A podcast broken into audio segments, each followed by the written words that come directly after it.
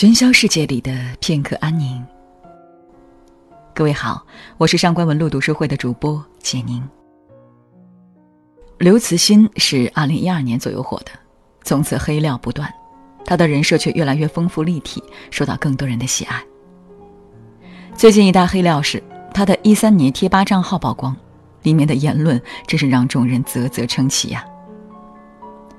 刘慈欣头顶世界顶级科幻作家的头衔。外表是个带点禁欲系气质的严肃男子，年轻时不受拘束的网络言论爆出来后，形象瞬间崩塌为可爱逗比。大家发现，刘慈欣居然自己粉自己，不靠水军，亲手撕喷子，意图以一己之力澄清谣言。更骚的是，《三体》得雨果奖三天后，他专门挖坟回复了一个零六年的帖子，算是扬眉吐气了。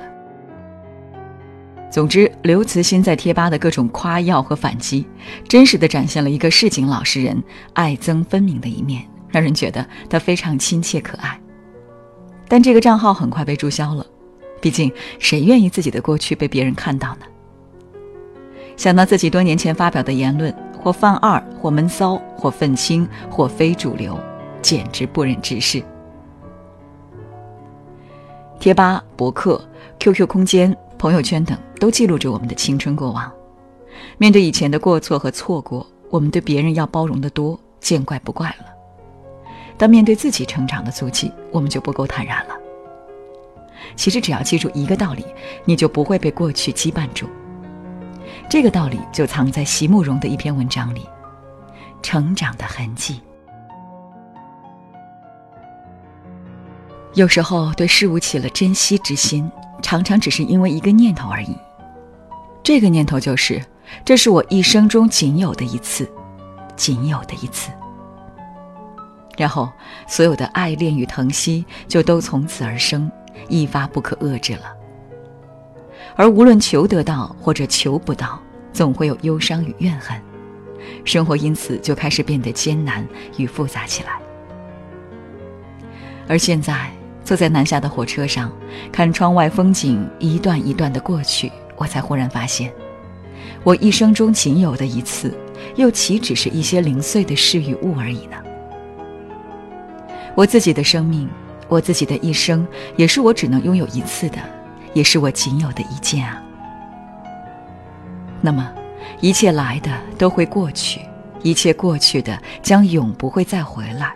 是我这仅有的一生中仅有的一条定律了。那么，既然是这样，我又何必对某些事恋恋不舍，对某些人念念不忘呢？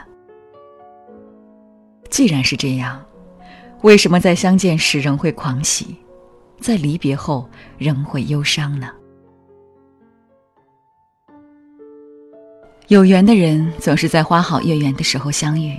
在刚好的时间里，明白应该明白的事，不多也不少，不早也不迟，才能在刚好的时刻里说出刚好的话，结成刚好的姻缘。而无缘的人，就总是要彼此错过了。若真的能就此错过的话，倒也罢了，因为那样的话，就如同两个一世也没能相逢的陌生人一样，既然不相知，也就没有得失，也就不会有伤痕。更不会有无缘的遗憾了。遗憾的是那种事后才明白的缘，总是在互相错过的场合里发生，总是在擦身而过之后才发现，你曾经对我说了一些我盼望已久的话语。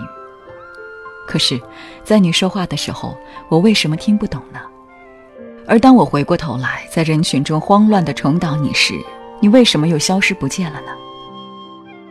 年轻时的你我已是不可再寻的了，人生竟然是一场有规律的阴错阳差，所有的一切都变成一种成长的痕迹，抚之怅然，但却无处追寻，只能在一段一段过去的时光里，品味着一段又一段不同的沧桑。可笑的是，明知道演出的应该是一场悲剧。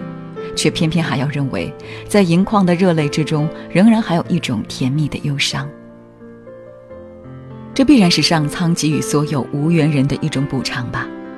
生活因此才能继续下去，才会有那么多同样的故事，在几千年之中不断的上演。而在那些无缘的人的心里，才会常有一种似曾相识的模糊的愁思吧。而此刻，坐在南下的火车上，窗外的天已经暗下来了，车厢里亮起灯来，旅客很少，因而这一节车厢显得特别的清洁和安静。我从车窗望出去，外面的田也是漆黑的，因此车窗像是一面暗色的镜子，照出了我流泪的容颜。在这面突然出现的镜子前，我才发现。原来，不管我怎样热爱我的生活，不管我怎样惋惜与你的错过，不管我怎样努力的要重寻那些成长的痕迹，所有的时刻仍然都要过去。在一切痛苦与欢乐之下，生命仍然要静静的流逝，永不再重回。也许。在好多年以后，我唯一能记得的，就是在这列南下的火车上，在这面暗色的镜前，我夹上的泪珠所给我的那种有点温热又有点冰裂的感觉了吧？席慕容为什么在最后泪流满面呢？他是一半忧伤，一半欢喜啊。当一个人彻底领悟曾经痛彻心扉、刻骨铭心的事，后来竟可以毫不在意，甚至荡然无存。原来那些悲伤是可以完全忘记的呀！想到这，就忍不住流泪，开始痛惜过去的自己。因为只有当你认识到自己是可以忘记的时候，你才会相信别人真的也会忘记，或许早就忘记了。首先，请记住。人生就是一场有规律的阴差阳错，何必揪着过去的爱恨情仇不放呢？反正这些都已回不去。对过去的伤害，蔡康永说：“那不是原谅，那是算了。”过去的快乐也该算了，算了，其实也就是放下了。那里只留有一个烙印，而当时烙下去的心情全忘了。只记得自己哭过或者笑了。感性的人意识到这一点的时候，就哭了，哭自己的过去永不重来，快乐不重来，伤心也不重来。那么现在我们该做什么呢？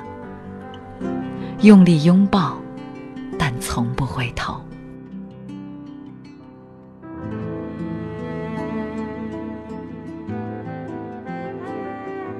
如果你喜欢今天的作品，你可以在微信公众号搜索“文路夜读”查看原文。